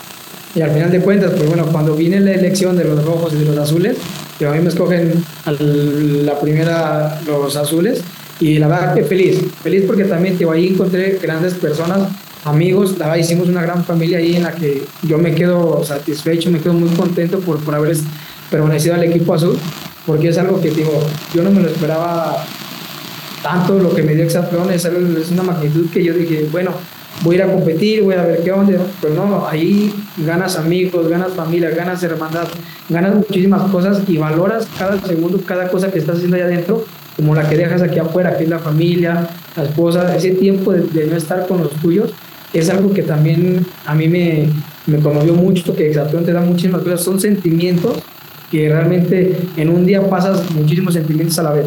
A ver, me, llama, la, me llama la atención, Javi, esto que dices de la, de la gran familia que se forma allá adentro con los azules, porque una cosa que yo destaco de ti es que tú eres un cuate que desde que llegó ahí, nunca te metiste en chismes, en polémicas, en...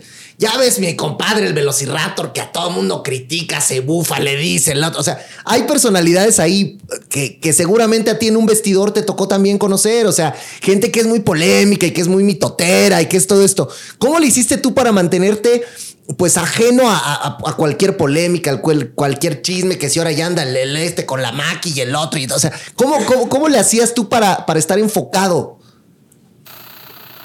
Fíjate que, que, yo iba, como tú dices, iba enfocado a lo que era Exatlón, a competir, en, tratar de hacer las cosas lo mejor posible para llegar lo más lejos posible.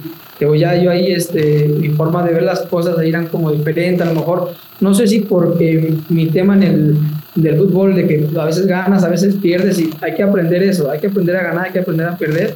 Y era yo creo lo que le pasaba un poquito ahí a uno que otro de, los azules que no, no, aceptaban sus derrotas o, o si se equivocaban en algo y decían que no estaban bien, pero que hicieron trampa o cualquier cosa. Son cosas que, que uno a lo mejor lo maneja de, de una manera ya diferente y era algo en lo que ya, yo iba a disfrutar, a divertirme. Igual los rojos hicieron muy buena competencia, a mí siempre me respetaron, yo siempre por, lo, por ende los iba a respetar. Nunca hubo algo que me dijeran o que yo les dijera y creo que esa fue la, clave, el respeto de ellos hacia mí y el respeto que, que yo les di a los rojos, porque la verdad que te puedo comentar que tanto rojos como azules todos son muy, muy buenos este, compañeros en ese momento, eran nuestros rivales, compañeros de aventura en el que todos íbamos a, lo mismo y por el mismo objetivo. Y es algo que, cada creo a mí me, ayudó mucho eso en el que pues, ni se metían conmigo ni yo me metía con ellos y era algo que, que me ayudó mucho para no entrar en ese tipo de política. Oye, acá, acá en Exatlón, bueno, pues no existe la Rebel, no existe la Ultra, no está la Plus, no hay nada de eso. Pero si hay un fandom muy fuerte. Los fans del Hexatón son pesados y son rudos y cuando alguien no lo hace bien, se le van a la yugular en su salida. ¿Cómo te has sentido tú con todo este cariño de la gente de los azules porque yo lo único que leo hacia ti son comentarios chidos, son comentarios positivos, son comentarios que tienen que ver con la gran actuación que hiciste ahí adentro. ¿Cómo, cómo te hace sentir ese cariño de la gente que me imagino que es muy diferente al de, al de la cancha, donde también fuiste idolazo? Sí, sí, sí, te la muchas gracias, sí es algo en el que yo me sorprendí mucho. Yo sabía que Exaltón tenía un, este, algo muy fuerte en toda la gente, eh, muy seguido y demás, pero al ver yo al salir y empezar a, ahí a, empaparme un poquito de lo que, de lo que hice adentro, del cariño de la gente y demás, la verdad que me sorprendió mucho en todo eso que comentas. No he visto comentarios malos o, así de, que me digan otras cosas más que de apoyo, de que lo hice bien, de que les gustaría verme otra vez aquí en Exatlón y demás, es algo que la verdad yo me quedo muy contento, muy feliz. Eso a mí me dice que hice bien las cosas. Eso me, me, deja tranquilo porque yo también, yo pensaba mucho allá adentro de que si estaré haciendo bien las cosas, qué dirá la gente o estará bien allá todos apoyándome. O sea, yo, yo no sabía. Y al final, como dices, al ver todos estos, estos este, comentarios de apoyo, de amor, toda la gente que está muy ahí, que estuvo siempre al pendiente de mí, la verdad que se, los agradezco, es algo que, a mí me conmovió mucho al salir y tener esa tranquilidad de, saber que hicieron las cosas y que impacté también a, a toda, esta gente, supieron quién es Javier Cortés del otro lado de, o fuera de una cancha, fuera del fútbol, sino en otro ámbito, este, supieron un poquito de lo que soy yo y bueno, la verdad que agradecerles porque, porque todo esto que, que vieron en Exatlón es Javier Cortés. Es que fíjate, además lo haces muy bien porque cuando viene una eliminación y te salvas, dices, bueno, ya me salvé de una, pero luego otra y luego otra y luego otra y luego otra y luego otra. Entonces, ¿cómo, cómo fue ese sentimiento tuyo la primera vez? O sea, el primer día que estuviste ahí en un duelo de eliminación que me imagino que ya conforme iban pasando las semanas ibas cambiándolo, ibas evolucionándolo, pero me imagino que la primera fue como de madres, o sea, si pierdo ahorita me voy a ir a mi casa rápido. Sí, sí, sí, la verdad que fue algo, por ejemplo, la primera por suerte ahí fue como un repechaje. Como era la primera semana, nos dieron un repechaje que me tocó ir con este Ernesto. Y eh, ahí él me ganó, que perdiera se iba a instalar directamente en la segunda eliminación. Al final pierdo con él, pero haz de cuenta que ahí ya yo empecé a tomar esa eliminación como un entrenamiento más para mí, o sea, como que algo extra que Exatron me iba a dar a mí, para mí, para, positivamente, porque yo dije, bueno, ya, ya, ya sé lo que es una eliminación, sé qué es lo que tengo que hacer, para la otra a lo mejor voy a llegar con el mismo nervio, sí, con el mismo miedo de poder quedar fuera ya en la segunda semana, porque en la segunda semana me tocó ir contra él y contra Yagüe, que era algo que, que yo decía, bueno, otra vez una eliminación más, Incluso se, lo dije a veces, que creo que se lo dije en la tercera o cuarta eliminación. Digo, ¿sabes qué? No me quiero acostumbrar a esta sensación. Ya la puedo controlar, sí, porque llegué a controlarla. Los nervios nunca se me quitaron. Se me quitaron en la primera carrera y como, como, a todo, ¿no? Siempre inicias algo con el nervio y se te va quitando. Pero ya de ahí fuera, para mí fueron como entrenamientos este, intensos de que decir, bueno, yo, yo, yo ahí creo que agarré más experiencia tanto en los circuitos, llegar a este, con más calma, saber que tenía que respirar, saber que tenía que tener esa, esa tranquilidad para poder este, concretar cada tiro, impactar o tirar cada objetivo que teníamos. Y para mí cada eliminación fue eso, fue, como que un aprendizaje más para mí extra. Lo tomé como positivo, nunca dije, ay, otra eliminación más, a ver cómo me va. No, no, al contrario. Era como que pues la sensación ya no la quería sentir porque estás en riesgo al final de cuentas. Pero es algo que a mí me ayudó mucho, creo, en lo personal en crecer más y poder haber llegado hasta donde llegué. No, y luego enfrentar a rivales. O sea, el Thunder, pues es un cuate que tiene historia, que tiene mucha trayectoria, que es un cuate que todo el mundo decía, no, pues el Thunder es uno de los que, de los que tiene para llegar lejos. Entonces, empezar a sacar a toda esta gente tan poderosa, por decirlo nomás a, él, pero bueno, muchos otros, incluso tu, tu, amigo el Tepa. O sea, ¿cómo, cómo, cómo, te, ¿cómo te sentías cada que ibas derrotando a esta gente? Pues que, que eventualmente es gente poderosa. Sí, la, la, verdad que era algo, algo muy padre, digo, es, es parte de, de, de esto, es el, enfrentarte con alguien ya si te toca eliminar o que te eliminen, es algo muy, muy padre, digo, porque es, es al final de cuentas es una competencia, vas a eso, pero cuando yo iba pasando de eliminación a eliminación, yo sabía que también el equipo rojo, no solamente el que eliminase, el equipo rojo sabía que yo iba mejorando, que yo iba creciendo en ese tema, y era algo que para mí también esa confianza, poder ser mejor o dar mis puntos para mi equipo, era algo que a mí me, me motivaba más y más. Yo sabía que, que quería permanecer más, que, que, todos los azules, los que quedábamos o los que estábamos ahí, que hubiésemos sido los que llegar hasta la final, no se pudo, pero era algo en el que a mí yo, yo decía, bueno, Javier Cortés está haciendo bien las cosas, está creciendo aquí en Exatlón, está haciendo lo que tiene que, venir a hacer alguien aquí, que, que quiera competir de la mejor manera. Y bueno, el saber que también los rojos al principio, si no me veían como que un potencial o no me veían tan fuerte, al final ya ellos este, veían que, que, Javier Cortés iba creciendo, que ya, ya, ya no era como que fácil, ya, ya no era como que, ah, hay que agarrar a Javier para quitarle el punto, no, sino que ya ese, ese tema de rivalidad o de, o de tener cuidado con alguien, ya lo había ganado ante los rojos y digo, bueno, eso era para mí algo, algo padre porque ya a mí también me da mucha confianza el saber que no me veían como un rival fácil. ¿Y te gustaba, por ejemplo, o sea, tú, tú decías, puta, ojalá me toque contra el Liudo y ojalá me toque contra, o sea, siempre enfrentar como los rivales más fuertes era, era algo que tú disfrutabas más o preferías jugar pues contra el punto seguro que todos de repente sabemos que está ahí? Sí, sí, no, la, verdad que me, gustaba mucho que, que, me agarrara el Liudo, por el mismo pato cuando, cuando agarran, como que vas con esa, esa sensación de decir, bueno, me toca contra un grande de aquí del de, de, la marca y dices, bueno, si yo sé que saco el punto y yo sé que poco a poco, como te comentaba, ibas agarrando ese nombre, ese, esa, como que decir, ah, bueno, aguas con Javier, o, o ahí va, va, agarrándole bien aquí a todo eso, ya no es punto fácil, ya hay que, hay que pensarla más en con quién le vamos a juntar o, o, con quién le vamos a poner a competir. Y era algo que a mí cuando me tocaba sacarle puntos a Ayuda, a Pato, a Corral, era algo que, que, a mí me motivaba, digo, para mí era, era lo mejor que yo podía estar haciendo en cada circuito o en cada competencia. Y asomarle ese punto a mi, a mi equipo era como que cambiarle hasta su, su, estrategia a ellos, porque pensaban que a lo mejor yo no podía ganar ese punto si lo ganaba y les movías todo, y ya tenían que cambiar su estrategia para ver a quién agarrar, a quién no, y era algo que, que, la verdad eso, eso estaba padre, me, me gustaba pasar con, con el con Pato, con, con la gente de, de, experiencia, porque a mí me ayudó muchísimo eso también. Oye, ¿y, ¿y, cómo fue, por ejemplo, el día que te ganaste la medalla? ¿Cómo te fuiste a dormir ese día? ¿Cómo fue la sensación de pues, una competencia pues complicadísima y, y, y pues echártelos a todos? Sí, fíjate que, que era complicado. Yo, yo la verdad, cuando la gano, yo no me la creía. Era algo que, que yo veía en cierta parte imposible, porque digo, bueno, al final me toca a lo mejor con el de mi equipo, con, sí. con allá así, pero era, al final pues, le tienes que ganar que se te ponga enfrente para poder obtener esa medalla. Cuando lo obtengo, la verdad que, que, fue algo, algo increíble para mí, algo, algo que, como te comentaba, yo lo veía imposible, pero cuando estuve en cada carrera, en, en cada pasada que me tocó, veía a mi rival, decía, bueno, aquí estoy, yo sé que puedo salir adelante en esto, ya en la final me tocó contra el Youth, que yo lo veía un poquito más confiado. A ver si lo veía confiado, como que ah, ahorita le gano a Javier y listo.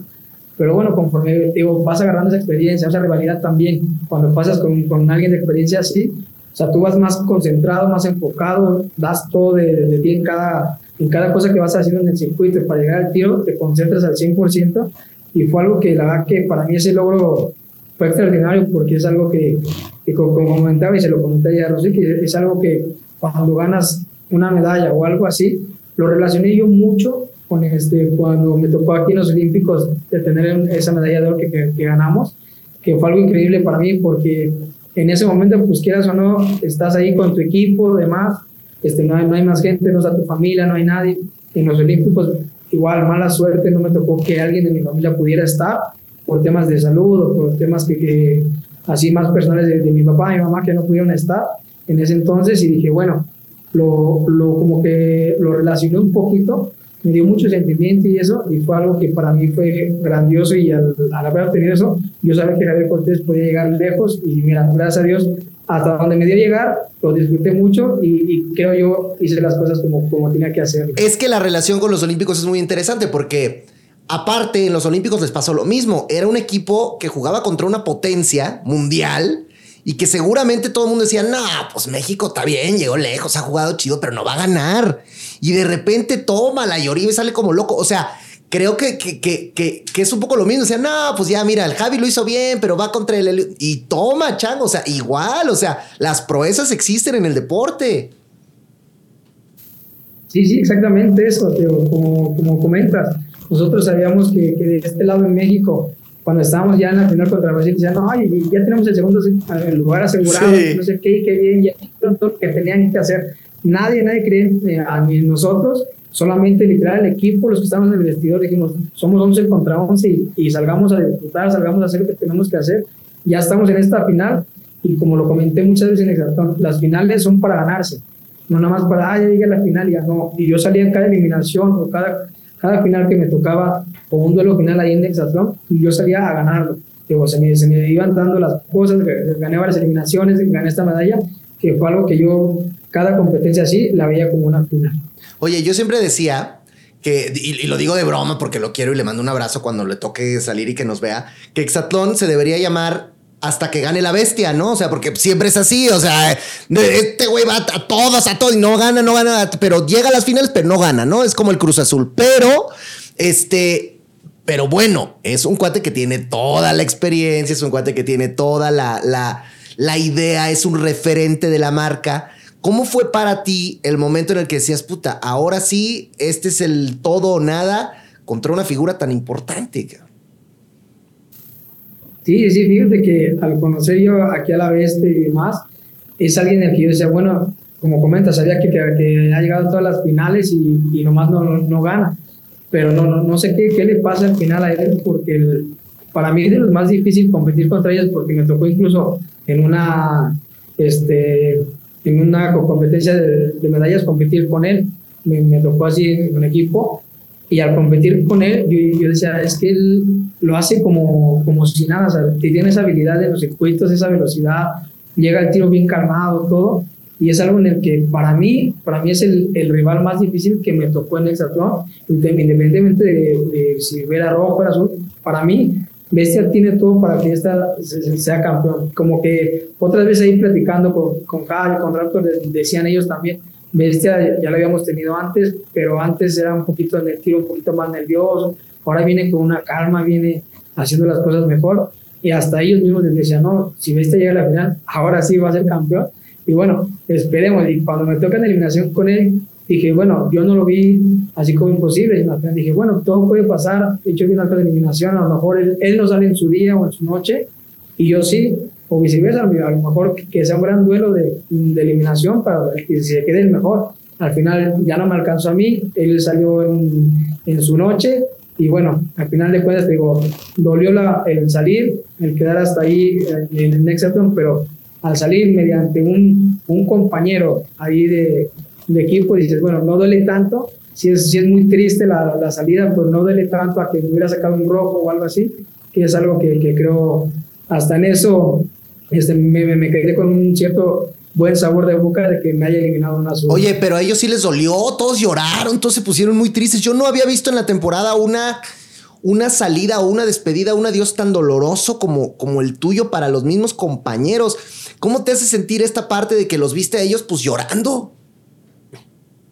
Sí, la verdad que fue algo también para mí muy complicado. Como te digo, yo con cada uno de ellos hice una hermandad, una amistad, una familia ahí realmente. Y como se los dije ahí, o sea, para mí son mi familia.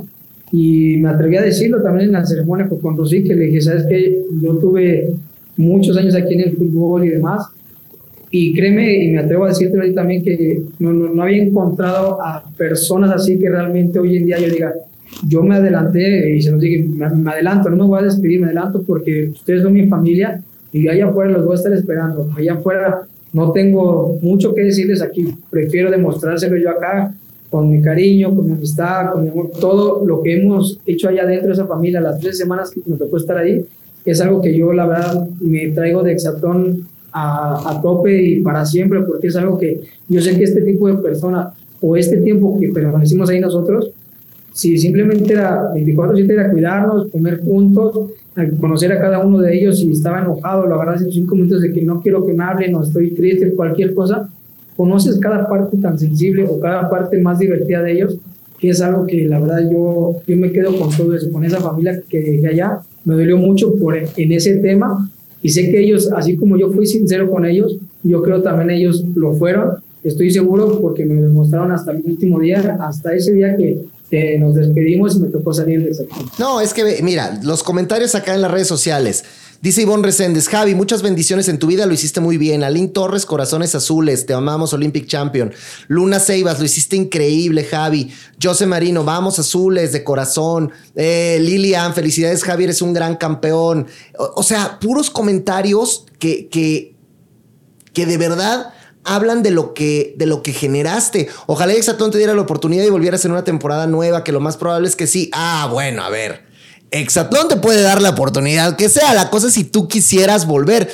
Porque dicen, y, eso lo decía Mati el otro día me contaba, que cuando ya entras y cuando ya lo vives y cuando ya lo sientes, pues ya se te hace vicio, ya, ya, ya vas a, ya dices, quiero volver, quiero volver, ya te pasó, ya se te hizo vicio esto, ¿quieres regresar? Eh, fíjate que, sí, sí me gustaría regresar. Digo, si, me llega esa invitación, la aceptaría de la misma manera y la misma emoción con, que acepté la primera. Digo, en una parte en lo personal, porque sí me quedé como con esa espinita de que podía haber hecho algo más. Y dije, bueno, me tocó con un, con, un gran, que es bestia, que era alguien que, que dije, bueno, al final de cuentas, dije, lo, lo, lo, lo tenía que hacer pero sí, sí, sí me gustaría volver a regresar. Si me llega esa invitación, digo, con la misma felicidad y con las mismas ganas, diría que sí, regresaría a Oye, y bueno, al final de cuentas, hoy todavía estás en una edad en la que el fútbol no es algo que se tenga que descartar. Finalmente tú todavía estás en una edad donde puedes jugar fútbol y pues tu calidad la conocemos todos. Eh, en este sentido, ¿te gustaría seguir jugando fútbol? ¿Ya quieres parar un poco esa, parte en tu carrera? ¿Te quieres enfocar otras cosas? ¿Qué, qué es lo que tú eh, encuentras en, en, tu futuro profesional? Fíjate que el fútbol nunca lo, he descartado. Este, incluso digo, igual nos, seguimos preparando, me sigo cuidando por si en algún momento hay una posibilidad de, de volver a las canchas. Yo la verdad con todo gusto este, sería algo increíble, algo, algo muy increíble. Digo, ahorita no, no, se ha podido dar esa, esa oportunidad, pero al final de cuentas, digo, no me cierro. Y digo, ahorita con, excepción que, me dio la oportunidad y me hago las cosas con una oportunidad nueva en otro ámbito, en otras cosas totalmente diferentes, como sabemos, es algo que, que la verdad estoy muy contento, estoy muy contento. Y aquí digo, yo este, ahorita actualmente yo con mi, con mi esposa hacemos negocios digitales, hacemos inversiones en la bolsa y demás yo ahorita es, en, lo que, lo que estoy aquí realmente al 100% con mi esposa.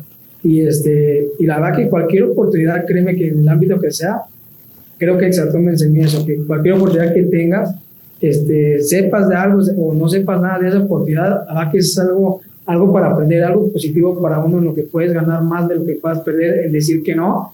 Y es algo que, que hoy mi mentalidad, hoy Javier Cortés, está abierto a muchas cosas, a, a cosas hasta te vas a con miedo. Yo, yo en Exatón lo comentaba, mi miedo era en las alturas, este, el agua casi no me gusta, se me complicaba un poco más, pero era algo con lo que luché día a día, y al final de cuentas fueron miedos que solamente sé que con esa magnitud de, de, de poderlos enfrentar tan grandes eh, circuitos, de tanta altura, mucha agua y demás, en otro lugar yo creo que yo no podía haber enfrentado de esta manera como frente a estos miedos que Javier Cortés tenía y hoy en día puedo, puedo, estar orgulloso de que los enfrenté en una gran aventura que para mí ahorita la verdad que me tiene muy feliz y muy contento este, todo, todo esto que pude haber hecho gracias a Exatón. Oye, pues yo, yo te felicito de verdad, mi Javi, gracias por, por esta comunicación. Tú no te acuerdas de esto porque no tienes por qué acordarte, pero yo empecé mi carrera como reportero de deportes.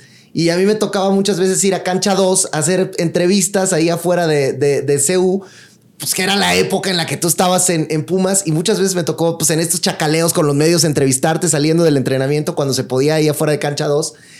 Y la verdad es que siempre te portaste a todo dar, mano. Y eso es algo que los que, los que trabajamos en esto lo recordamos mucho. Siempre ha sido un cuate como te vemos ahorita. Y creo que pues al final todo es una consecuencia de los actos y de las acciones. Yo te felicito, te agradezco esta comunicación. Te, tengo que dejar porque nos va a cortar la, computadora, pero te agradezco mucho, te felicito y qué chido que estés haciendo escuela ahora en el Exatlón. Felicidades y te vemos por acá pronto, ¿no? Claro que sí, muchísimas gracias. Muy pronto los visitaremos por allá para estar ahí en persona, platicar más a gusto y la verdad que agradecerte por este tiempo y igualmente te mando un abrazo y pues gracias, ahí está el gran Javi Cortés. Nosotros nos vamos. Gracias por haber estado con nosotros, muchachos, de lo que uno se entera. Gente famosa que da la nota. Yo soy el Chicken. Hasta la próxima semana. ¡Vámonos!